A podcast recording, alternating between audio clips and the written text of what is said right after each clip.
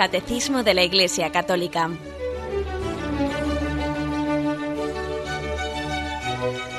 Un programa dirigido por Monseñor José Ignacio Munilla, Obispo de San Sebastián.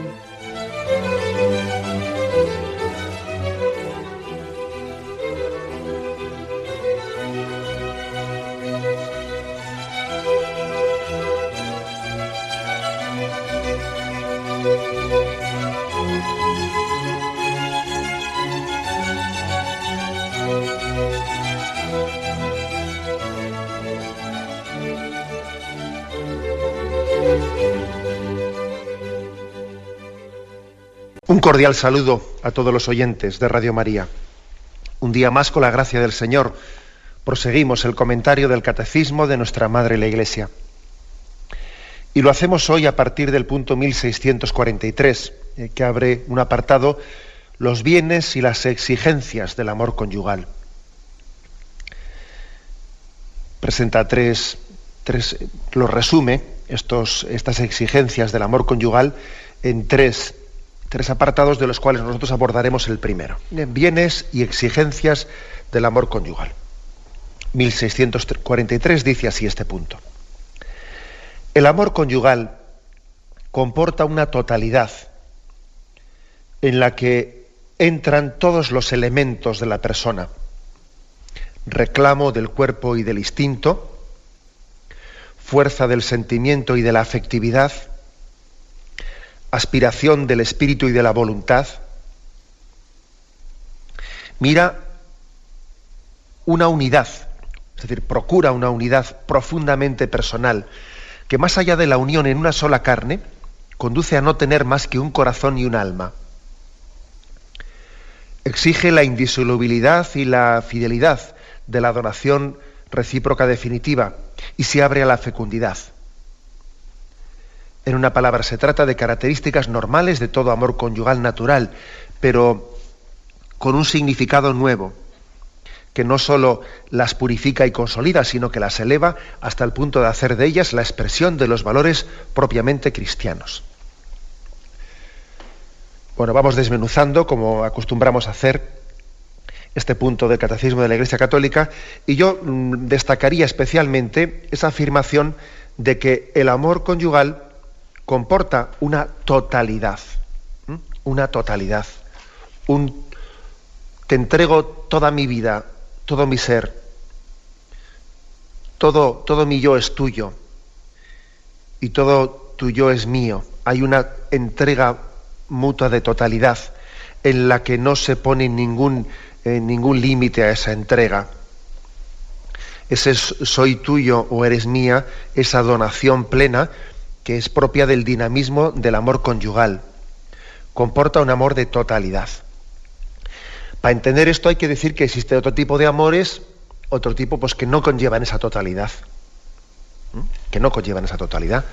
Pues por ejemplo, un amor de amistad. El amor de amistad pues no conlleva esa totalidad. Vamos, es verdad que también hay amistades que tienen un nivel pues más, más profundo o menos profundo, pero no, en la amistad también tiene que haber pues un sentido pues también de, de, la propia intimidad. Hay una cierta intimidad que uno, pues no sé, no, no puede, incluso ni debe, ¿eh? ni debe compartir en la amistad. Uno la amistad la puede compaginar con su amor conyugal, es decir, pues yo, una persona casada tiene un amigo. Bien, sería un error que tuviese una, una, entrega a ese amigo que pusiese en peligro el amor conyugal, que tuviese una entrega en ese amor de amistad excesiva, casi en la que no, no existe un poco el límite a reservar el debido el debido pudor y la redebida intimidad con su pareja, porque uno, a, su, amigo no le va a estar contando y abriendo el corazón en todo, en todo, en todo lo que son sus dificultades con su mujer y los problemas que tiene y en esto y en esto. Hombre, si no existe ese límite, pues eso puede incluso hacer estallar el matrimonio, porque resulta que esa amistad se está planteando como si fuese una especie de amistad de totalidad y entonces se pueden crear problemas. O sea, amor de totalidad, totalidad en el sentido eh, literal de la palabra, es el amor conyugal, el amor del matrimonio. Sería, puede ser incluso motivo de que muchos matrimonios pues, tengan crisis serias incluso se rompan, el que uno pretenda tener o mantener un amor de totalidad fuera del, de, la relación conyugal. Y no me refiero ahora a una infidelidad, ¿eh? no, sino no, me refiero que uno tiene que saber también tener una relación de amor, de amistad, o con su familia, de procedencia, pero en la cual también eh, no, no, confunda esa, esa, amistad y ese amor, etcétera, pues no la confunda con la totalidad que ahora solamente puede y debe de vivir en el seno del matrimonio que ha formado. Fijaros que el Génesis dice, por eso dejará el hombre a su padre y a su madre, y se unirá a su mujer, y formará un nuevo matrimonio, y, formará, y serán una sola carne. Él no es una sola carne con sus amigos, o no es una sola carne con sus hermanos, no, mm, es una sola carne con su esposo, con su esposa con el que ha formado un matrimonio. Esto, pues seguro que más de un oyente dice, pues sí, yo conozco algún caso en el que un matrimonio pues, ha tenido serios problemas o incluso se ha roto porque al casarse uno no se ha tomado en serio pues eh, esa, esa, expresión de la Sagrada Escritura, por eso, dejará el hombre a su padre y a su madre. la palabra dejará no se refiere en el sentido de abandonará o dejará de tener ese punto de referencia tan importante en su familia de procedencia, pero al mismo tiempo, perdonad, al mismo tiempo se requiere una distancia. Una distancia que sea también un signo de, libertad. Sin esa distancia, pues se puede poner en peligro, eh, se puede poner en peligro ese amor de totalidad que tiene que comenzar ahora en el, en el matrimonio que se va a formar. Ese amor de totalidad. Bueno, por eso digo que se distingue el amor de mm, conyugal precisamente por esto, porque es un amor de totalidad, porque lo incluye todo. Y a la hora de decir por qué lo incluye todo, aquí incluso desmenuza, desmenuza. Dice todos los elementos de la persona. Reclamo del cuerpo y del instinto. Hay una atracción, una atracción incluso instintiva, eh, física, corporal, bueno, pues que eso no ocurre en el amor de amistad, ni, ni, en la relación paterno-filial, ni, o sea, que no, es un, reclamo del cuerpo y del instinto. Segundo, es fuerza del sentimiento y de la afectividad. Sobre lo instintivo, eh, se, también se mm, están engarzando la afectividad y los sentimientos. Tercero, aspiración del espíritu y de la voluntad. Hay una totalidad. Sería, mm, sería un error el que uno plantease pues, el, amor matrimonial, el amor conyugal, aquí hay tres elementos, ¿no? El instintivo, un poco más el, el, sentimiento, el de los afectos, y el del espíritu y la voluntad, ¿no? Esos tres niveles.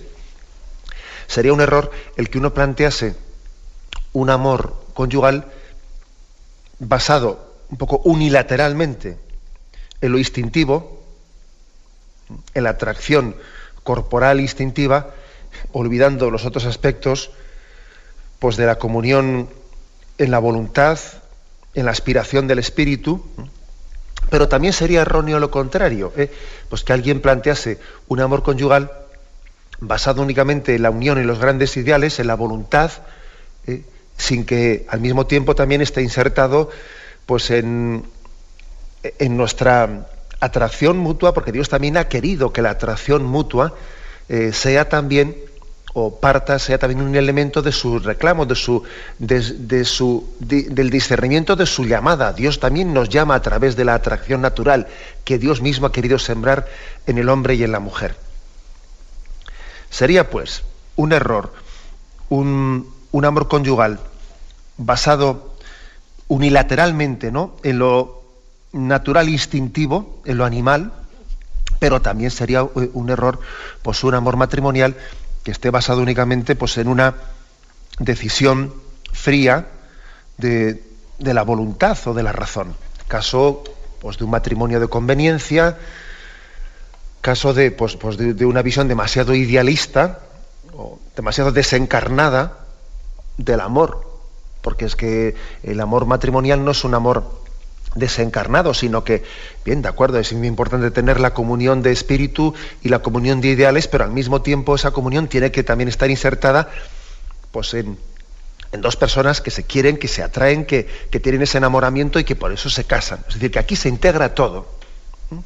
Se integra lo instintivo, porque Dios también lo ha creado y vio Dios que era bueno.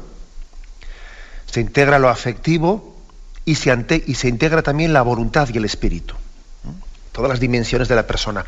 Por eso aquí se dice que es un amor de totalidad. Y esto se diferencia, no lo dudemos, ¿eh? se diferencia del resto de, pues de, otro tipo de relaciones en las que el amor también pues es el motor, pero a otro nivel distinto. No con esta, no con esta vocación de totalidad.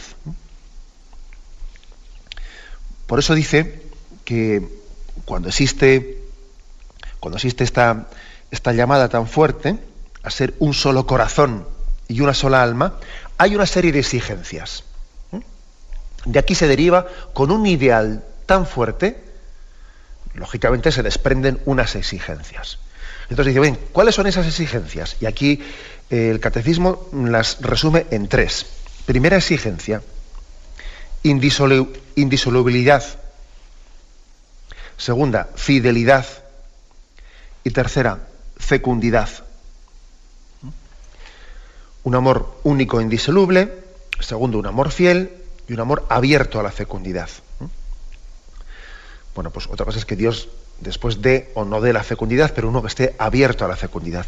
Indisolubilidad, fidelidad y fecundidad. Hay aquí tres características que son las que eh, vamos a explicar. Hoy explicamos la primera y en programas sucesivos iremos con las siguientes. Pero es un buen resumen de las tres exigencias de este amor de totalidad. Son tres exigencias que no son, digamos, mm, pues, por una decisión eh, caprichosa eh, de la Iglesia, ni siquiera de Dios mismo, sino que van íntimamente unidas a que el amor sea de, totalidad. Es imposible que el amor sea de totalidad si, el amor no es fiel, indisoluble y abierto a la fecundidad. Eso de que yo soy totalmente tuyo y tú eres totalmente mío y somos un solo corazón, si eso es verdad y no son palabras bonitas, para descender de la poesía a la vida, ¿eh? para que esto no se quede en palabras poéticas, que a veces esas palabras poéticas pues somos muy dados al día de la boda, que salga alguien allí y lea una poesía y la declame y no sé qué cosas. Para pasar de la poesía a la vida hay un test que es indisolubilidad, fidelidad y fecundidad, y apertura a la fecundidad. He aquí las tres características. Bueno, y además se añade una cosa más en este punto que estamos comentando, que en sí estas tres exigencias, incluso esta, eh, esta característica de que el amor conyugal es un amor de totalidad en sí, esto es algo mm, natural, o sea, que está inscrito en la, en la ley, en, en la propia en la ley natural que Dios inscribió en nosotros cuando creó el mundo. Dios creó al hombre y a la mujer con este dinamismo de totalidad en su entrega, en su amor. Es de ley natural, es un amor conyugal natural, pero, añadamos a esto, que es cierto que al, santificar el amor humano, también Jesucristo lo santificó y le dio un significado nuevo. Mm. Un significado nuevo que de alguna manera purifica, eh, consolida y consolida pues esta, eh, esta ley natural que todos tenemos escrita dentro de nosotros, la ley natural que nos llama a la fidelidad, a la indisolubilidad, a la fecundidad. Jesucristo, al santificar, al bendecir el amor humano, pues todavía lo purifica más, ¿eh? lo purifica. Porque es que ya, mm, tuvimos ocasión de, de comentar que hay cosas que son de ley natural, pero es verdad que el decurso de, pues, de nuestra historia y de la historia de la humanidad ha hecho que, pues, que el pecado también se haya, no sé si apoderado, ¿no? Pero nos haya herido de una manera pues suficientemente seria como para que a veces nos cuesta no solo vivir la ley natural, sino también a veces hasta reconocerla. Pues sí, ha habido, hay momentos en la historia en que muchas culturas eh, acaban un poco siendo incapaces de reconocer que algo es de ley natural. Pues por ejemplo, pues, eh, hay culturas en las que han asumido totalmente la poligamia. Pero qué barbaridad, ¿no? Pues sí, pues sí que qué barbaridad, claro. Pues tú fíjate cómo han podido, en un momento determinado, pues llegar a, mm, a oscurecerse tanto por el efecto del egoísmo, del pecado, del sentido de posesión, ¿no? de, un sentido de posesión indebido de, del hombre hacia la mujer, que parece que una mujer le es poca y tiene que tener pues, una especie de harén en torno a él. Eso es totalmente contrario a la ley natural. Y por eso tiene que venir Jesucristo a iluminarnos para que descubramos la ley natural que estaba inscrita en la naturaleza y que por nuestro pecado a veces pues hemos llegado a emborronar, ¿no? Y no solo a descubrírtela, sino a darte la gracia para poder vivirla. O sea que por eso dice aquí el catecismo que esto, que es un amor conyugal natural, pues viene también Jesucristo a purificarlo, a consolidarlo, a descubrirnoslo con más, con más claridad, pues para que, pues para que nuestro pecado no llegue a, a oscurecer eh, la vocación con la que Dios creó naturalmente ¿no? al hombre y a la mujer. Bueno, pues aquí esta es la afirmación del punto 1643. El amor conyugal tiene una característica que es la de la entrega de totalidad, ¿eh? solamente ese amor conyugal. Otros tipos de, amores y de relaciones de amor, pues no la tienen. ¿eh? Amor de totalidad. Y segundo, de ese amor de totalidad, pues se desprenden una serie de características en esa entrega, ¿no? Que son indisolubilidad, fidelidad y fecundidad. Bien, tenemos un momento de reflexión y continuamos con el siguiente punto.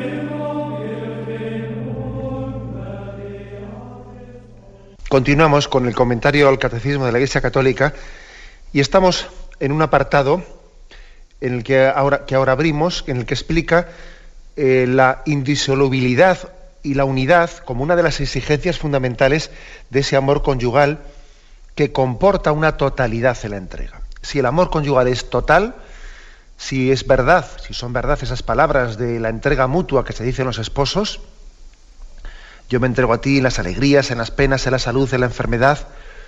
Si, es verdad, si es verdad ¿eh? esa expresión de entrega, de, ella se tiene que desprender una unidad e indisolubilidad del matrimonio. Y dice este punto 1644. El amor de los esposos exige, por su propia naturaleza, la unidad y la indisolubilidad de la comunidad de personas que abarca la vida entera de los esposos, de manera que ya no son dos, sino una sola carne.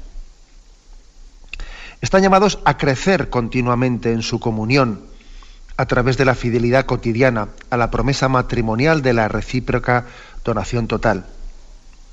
Esta comunión humana es confirmada, purificada y perfeccionada por la comunión en Jesucristo mediante el sacramento del matrimonio. Se profundiza por la vida de la fe común y por la Eucaristía recibida en común. Bueno, cosas muy importantes se dicen aquí. ¿eh? Yo creo que la, la afirmación central es la que hace en la primera parte de este punto cuando dice que la razón de ser de la importancia de la indisolubilidad, pues es que el amor está llamado a crecer continuamente, a un crecimiento continuo. El amor tiene una dinámica de crecimiento continuo. Es, eso distingue un amor maduro del que no es maduro, porque existe un amor, una visión del amor romántico, y digo romántico, pues en el sentido también un poco que la cultura a veces eh, reduce, hace una, imagen reducida, reduccionista del amor, ¿no? Que es un amor, yo, si me permitís un poco de cómo calificar ese amor romántico, es un amor veleta. Un amor veleta es la reducción del amor a un sentido de atracción, ¿no? Y hoy, pues fíjate tú, ¿no? Pues hoy me atrae, me siento atraído por esta chica, pero es que luego tengo que ser sincero con mis sentimientos, ¿no? Y entonces, como tengo que ser sincero con mis sentimientos, pues es que ahora estoy sintiendo pues una atracción hacia una chica que trabaja en la oficina. ¿eh? Y luego tengo que ser sincero con mis sentimientos y tengo que ser, que pues, y estoy ahora también siendo atraído pues por una vecina de, de enfrente, ¿no? Entonces, claro, eh, cuando, cuando reducimos el concepto de amor, cuando lo estamos reduciendo pues, a un sentido bastante reduccionista y ridículo de un amor romántico que es una mera atracción sensible, pues entonces, claro, pues ese amor no exige indisolubilidad y no exige un crecer continuamente, no.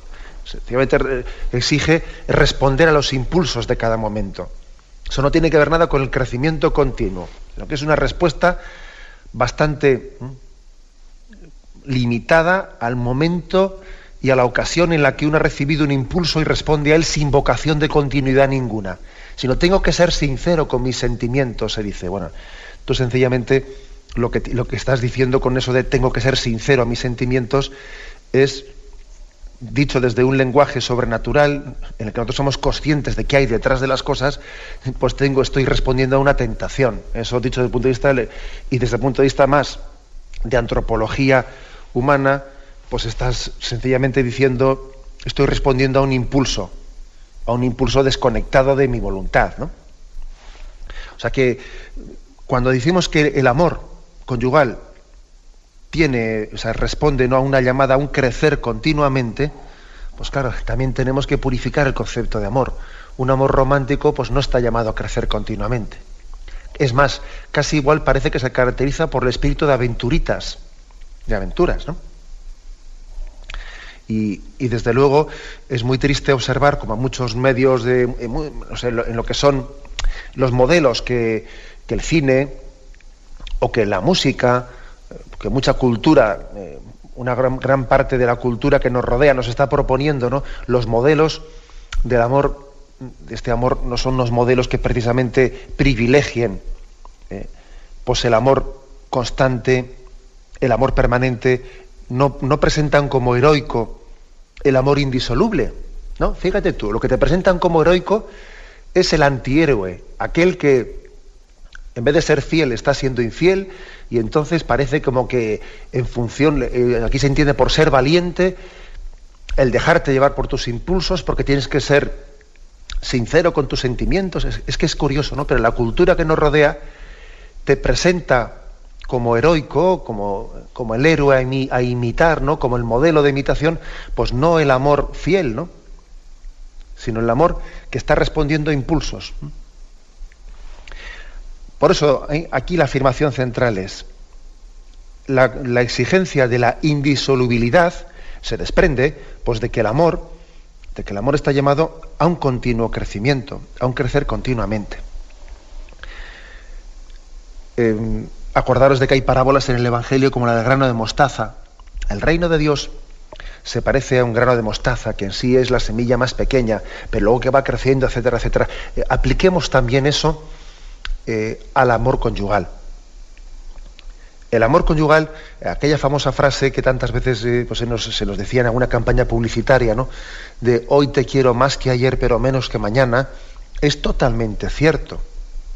Es totalmente cierto. De muy poco sirve, de muy poco sirve que el día de la boda unos esposos se estén diciendo que se quieren, si después ese amor pues no se va consolidando y no se va día a día fortaleciendo. De muy poco sirve. Estamos llamados a ir madurando ese amor y se madura en la medida en que se afrontan dificultades. Se crece, que no, eso que no nos quepa duda, ¿no? Se crece en la medida en que se afrontan, se afrontan dificultades y se sale fortalecidos de ellas. Diciendo, mira, prueba superada, hemos tenido un problema, lo hemos afrontado, hemos sufrido y hemos salido de él pues con, esa, con ese gozo de quien ha superado una prueba y sale madurado, y sale madurado, ha afrontado una dificultad, ¿no? Mientras que en la tentación, la tentación es sencillamente dificultad, pues huir hacia otro sitio, buscar un tubo de escape en otro lugar. Claro, esa es una tentación contra la indisolubilidad, pues es sencillamente la de ir por otro sitio, por otro camino, en el que ante la dificultad, huida, ante la dificultad, huida. Hay una, si me permitís, ¿no? Pues pongo un ejemplo que es el siguiente. ¿eh? ¿Os acordáis esa, famosa imagen de la de quemar las naves? ¿eh? Quemar las naves. Pues eh, cuando van eh, los, los, descubridores, em, algunos en un episodio del descubrimiento de América, existió el riesgo de que aquellos soldados tenían miedo, tenían miedo también a adentrarse en la selva. ¿eh? pues porque la veían llena de peligros, etcétera. Y entonces en un momento determinado, pues para no caer en ese riesgo de volverse a las naves y querer marchar hacia atrás, es cuando se dice, un momento, el capitán de aquella expedición dice, quememos las naves. Y al quemar las naves, aquellos soldados que estaban tentados de volver a las naves y en vez de acometer la conquista, ¿no? Pues en el momento en que ven que las naves se han quemado y que ya no hay marcha atrás, dicen, venga, acometamos las dificultades y, ciertamente con las naves quemadas uno es capaz de afrontar dificultades que de lo contrario no las hubiese, no las hubiese afrontado.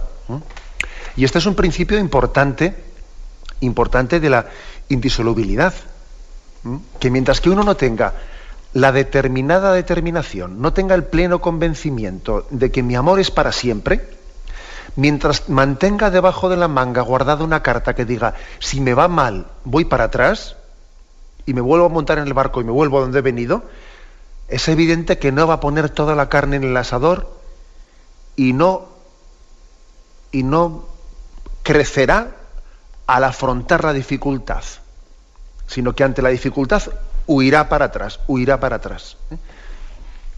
Es un principio muy, muy evidente, muy evidente de la indisolubilidad. Crecemos en el amor afrontando las dificultades, no huyendo de ellas, cogiendo el toro por los cuernos. Lo de que hay que quemar las naves es muy importante. Es muy importante, hay que quemar las naves. ¿eh? Hoy en día nos estamos encontrando eh, pues con una especie, vamos, con un amor muy mal entendido hacia los hijos, en donde te puedes encontrar a padres que sus hijos se casan, y el momento de casarse, como si les dicen un buen consejo, le dicen a su hijo, a su hija, hija, que te vaya muy bien en la vida matrimonial. Si te va mal, aquí ya tienes las puertas de casa abiertas y te vuelves cuando, cuando necesites. Menudo consejo están dando al hijo, a la hija. Menudo consejo con eso, hija, si te va mal, aquí tienes las puertas abiertas. Bien, ya me entendéis lo que quiere decir. No quiere decir que si a un hijo le ha ido mal el matrimonio, yo no le voy a abrir las puertas de casa. Vamos, como os podéis imaginar, no estoy diciendo eso. Pero estoy diciendo que, claro, cuando se plantea ese, ese principio de entrada, ¿no? Ese principio de, de, vete a hacer esa experiencia y si te va mal, pues mira, aquí tendrás abierta esta casa. ¿eh? Estamos casi sembrando una semilla contraria a la indisolubilidad del matrimonio y contraria a la vocación de totalidad y a la llamada a afrontar las dificultades y a crecerlas afrontándolas. En el fondo es como decir, tú no quemes las naves, ¿eh? No quemes las naves y así si te va mal, pues podemos volver hacia atrás. Permitidme todavía alguna, eh, alguna, eh, algún ejemplo más. Cuando alguien incluso pues mm, va al matrimonio y, va, donde él haciendo una repartición de bienes, recuerdo que en una ocasión pues tuve, eh, tuve un, pues un caso en el que unos novios me planteaban el que querían casarse y no querían hacer el rito de las arras. Sabéis que ese rito de las arras que se hace en el matrimonio no es un rito obligatorio. ¿eh? La Iglesia pues lo, ofrece, pero no es un rito obligatorio porque bueno, pues porque en el fondo ya está incluido eh, en esa manifestación de consentimiento de te doy mi corazón con todo el corazón, o sea, te, entrego mi vida, pues mm, en las alegrías, en las penas, en la salud, en la enfermedad, también incluye, también incluye el dinero, ¿no? Si lo compartimos todo, todo el corazón, también incluye el dinero, con lo cual el rito de las arras puede ser suprimido. Bien, pero es que ellos no querían hacerlo, no querían hacerlo porque es que eh, no querían hacer un signo de algo que no iba a ser verdad, que ellos no querían compartir sus bienes. Lo mío es mío, lo tuyo es tuyo, y aquí vamos a hacer una separación de bienes completa y total, pues porque así si luego nos separamos y nos divorciamos, esto es lo mío, esto es lo tuyo. Y dice uno, Dios mío, vamos a ver, con esos principios ya me lo has dicho todo. Con esos principios tú en el fondo no te estás casando con una determinada determinación de indisolubilidad. Tú no has quemado las naves para adentrarte tierra adentro. Tú tienes una carta guardada debajo de la manga para echar para atrás. Y yo recuerdo, pues, eh, vamos, que era aquel caso, pues yo lo consulté, etcétera y tal, y vamos, y les hice ver que por ahí no se podían eh, adelantar el matrimonio, que con esos principios no, es que es mejor no casarse, que es que las cosas hay que plantearlas claramente, si no luego ya sabemos, ese matrimonio es nulo, claro. Otra cosa es que alguien plantee plantee una, pues, una cuestión de mm, separación de bienes por algún motivo fiscal o tal, yo ahí no entro, ¿no? O sea, eso ahora mismo pues no. Pero otra cosa es plantearlo no por un motivo fiscal o no fiscal, sino plantearlo por un motivo de que yo no estoy plenamente decidido a compartir mi vida con, la, con la tuya y quiero tener el camino de regreso perfectamente trazado. Bueno, pues es que tú ya me lo estás diciendo todo. Con lo que estás planteando, ya estás eh, dando, vamos, estás manifestando que no tienes una determinada determinación de, indisolubilidad en tu vida. Bueno, pues aquí tenéis eh, una de las exigencias profundas ¿no? que tenemos que, examinar. Se añade además, ¿eh? pues como dice aquí, que esa llamada a la indisolubilidad, que es un, que está escrita en la ley natural, es confirmada, purificada, perfeccionada por Jesucristo, porque Él nos enseñó con el ejemplo de su vida qué es indisolubilidad. Pues mira, mejor ejemplo que el del amor de Jesucristo que fue indisoluble, que ni siquiera nuestra traición fue capaz de fue capaz de ahogar eh, su voluntad, ¿no? no le hizo desistir el pecado de Pedro, no le hizo desistir el pecado de Judas. Eh, la voluntad de Cristo de unirse a nosotros fue indisoluble, ¿no? Bueno, pues esta, esta llamada a la indisolubilidad de nuestro amor, dice, del amor conyugal, ¿no? Dice aquí, en este punto del catecismo, que tiene que ser profundizada por la vida de fe de los esposos vivida en común y por la Eucaristía recibida en común. Cuando dos esposos comulgan, van a la Santa Misa y reciben el sacramento de la comunión, esa comunión bien recibida les está haciendo indisolubles, porque se están uniendo en Cristo. ¿Eh? Porque como también me habéis oído decir más de una vez, dos que se unen a un tercero, se unen entre ellos, ¿no? O sea, dos puntos iguales a un tercero son iguales entre sí, eso es un principio de matemáticas, ¿eh? Luego la comunión de dos esposos es la garantía de indisolubilidad. Igual que se dice, el que come mi cuerpo y mi sangre tiene vida eterna y yo lo resucitaré en el último día, también comulgar bien, comulgar bien, está bien una garantía de unión en el matrimonio. Porque Cristo, eh, Él está santificando nuestro amor, purificándolo, ¿no? perfeccionándolo. La comunión es una garantía del amor indisoluble. Entonces también hay que decir que uno de los motivos por los cuales pues, se rompen muchos matrimonios es porque no hay oración en común, no se reza juntos, no se comulga bien en unión. Y entonces, de alguna manera, nuestro, eh, eh, nuestro amor humano, como también el pecado lo ha, lo ha tocado, lo ha herido, pues claro, pues, si no nos purificamos en Cristo, pues hay ciertos ideales que va a ser difícil, que aunque sean de ley natural, va a ser difícil vivirlos sin la gracia de Cristo. Muchos, muchos matrimonios se rompen, que no nos quepa duda, porque no se reza en común. Y además es que yo creo yo creo que cuando un matrimonio reza en común, reza juntos, no cada uno por su cuenta, sino se reza conjuntamente, esa es la máxima expresión de compartir la intimidad. Yo creo que no hay cosa más íntima que tu oración personal, la que tú diriges al Señor. Si tú compartes con tu esposa o con tu esposa eso, ya no hay nada más íntimo que puedas compartir.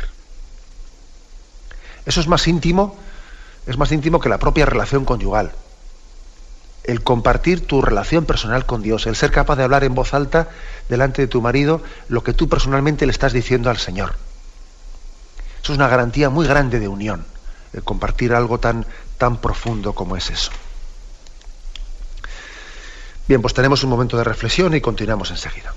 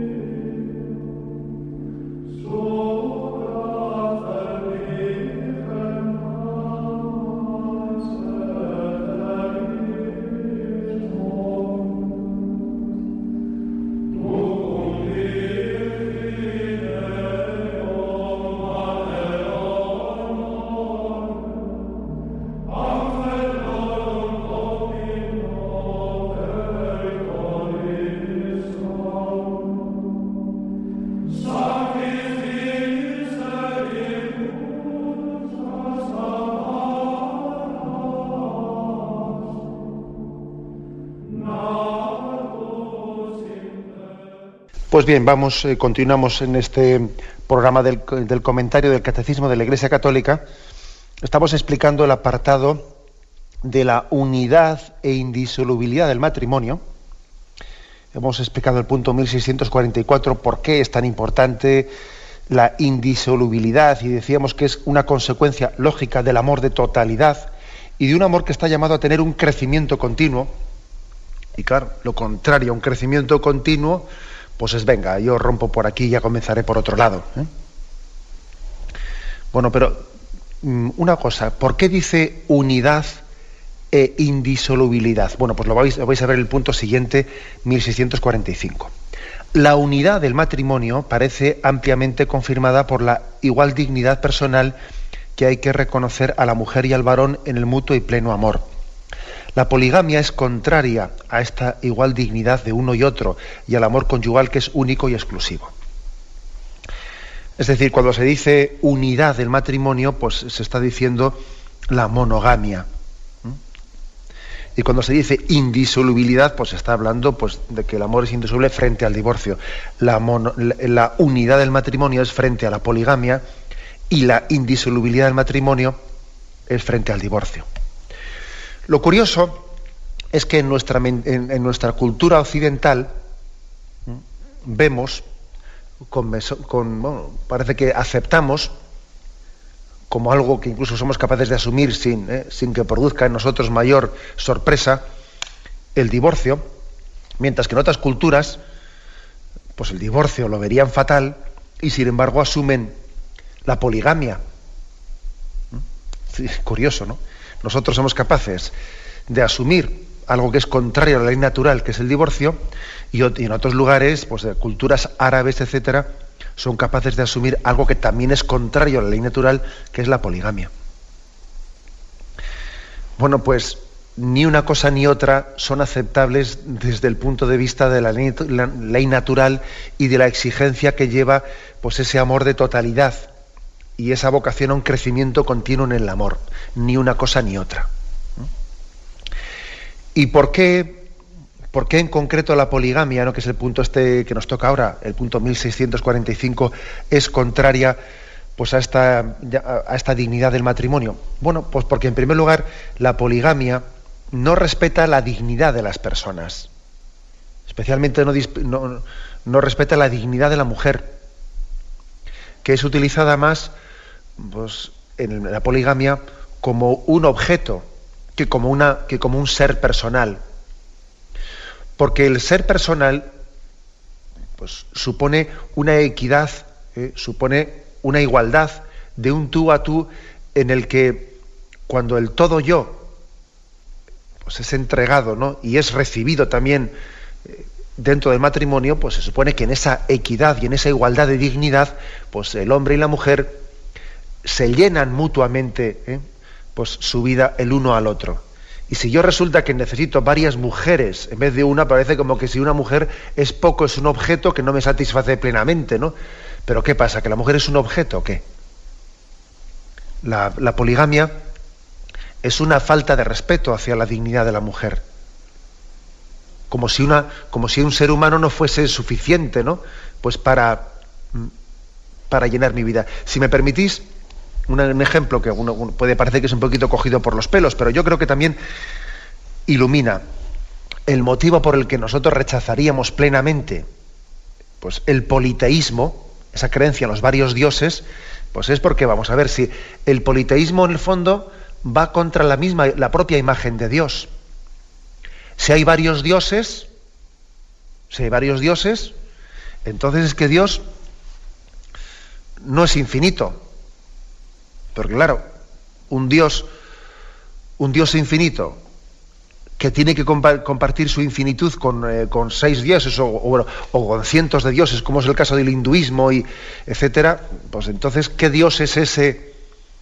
Es imposible que sea, claro, omnipotente, que sea infinito, porque no puede haber diez infinitos, es imposible. ¿eh? Infinito no hay más que uno. Luego es contrario a la propia, a la propia esencia de que de la divinidad es contrario el que haya varios dioses. Bueno, pues permitidme utilizar ese ejemplo. Ahora lo traspasamos al tema, al tema del matrimonio es totalmente contrario al matrimonio el que haya varias mujeres, o varios maridos, ¿eh? que es lo mismo, pero bueno, digo lo de varias mujeres porque es, lo que en la cultura ha derivado, ¿no? Es totalmente contrario porque si el matrimonio precisamente consiste en un amor de totalidad, de relación personal de totalidad, pues es que lo que no puede ser es que una persona se me entregue totalmente al mismo tiempo que se me entrega otra y la otra es que es, contrario a la dignidad. Y en el fondo, detrás de la poligamia, lo que existe es un pecado, un pecado de egoísmo, en el que existe un sometimiento del hombre a la mujer, que es un trasvasar a nuestras relaciones humanas, pues lo que ocurre en el reino animal, ¿eh? lo que ocurre en el reino animal sin purificarlo, ¿no? Pues que lo que ocurre en el reino animal sencillamente es que el, que el macho es más fuerte que la hembra y entonces también utiliza su, su, relación eh, carnal, la cúpula del, macho sencillamente es un, signo de sometimiento hacia la hembra, ¿no?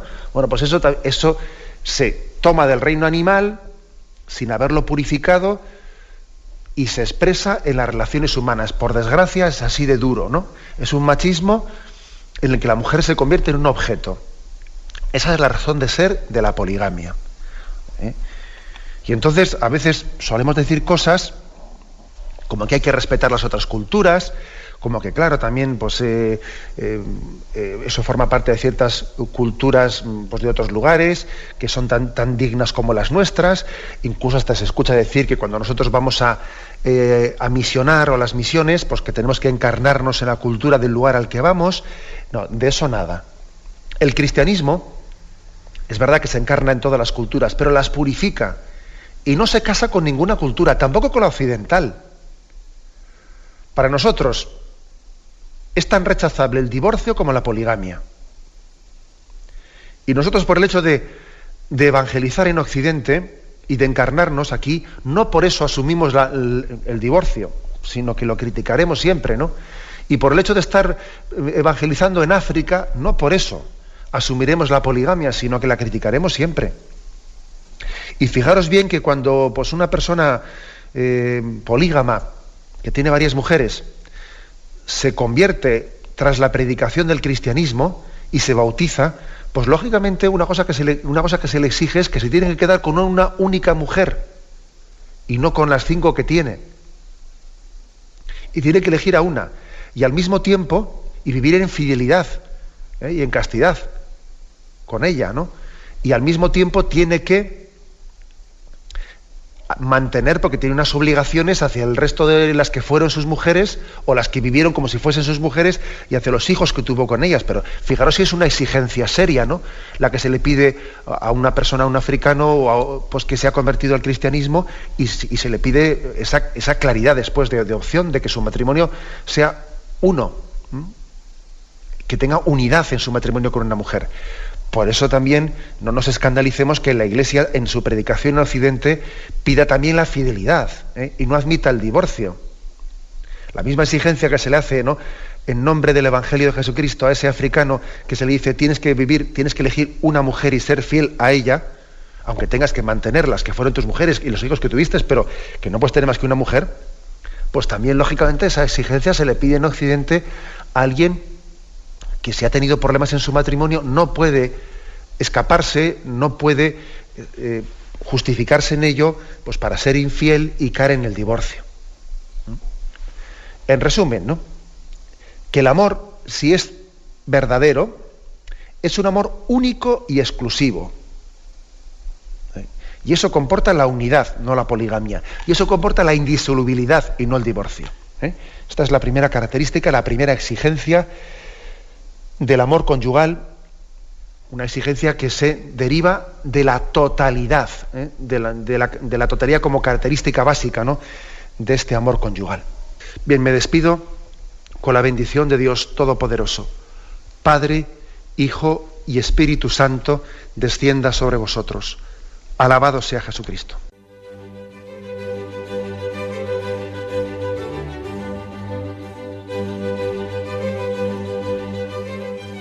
Finaliza el Catecismo de la Iglesia Católica, un programa dirigido por Monseñor José Ignacio Munilla, obispo de San Sebastián.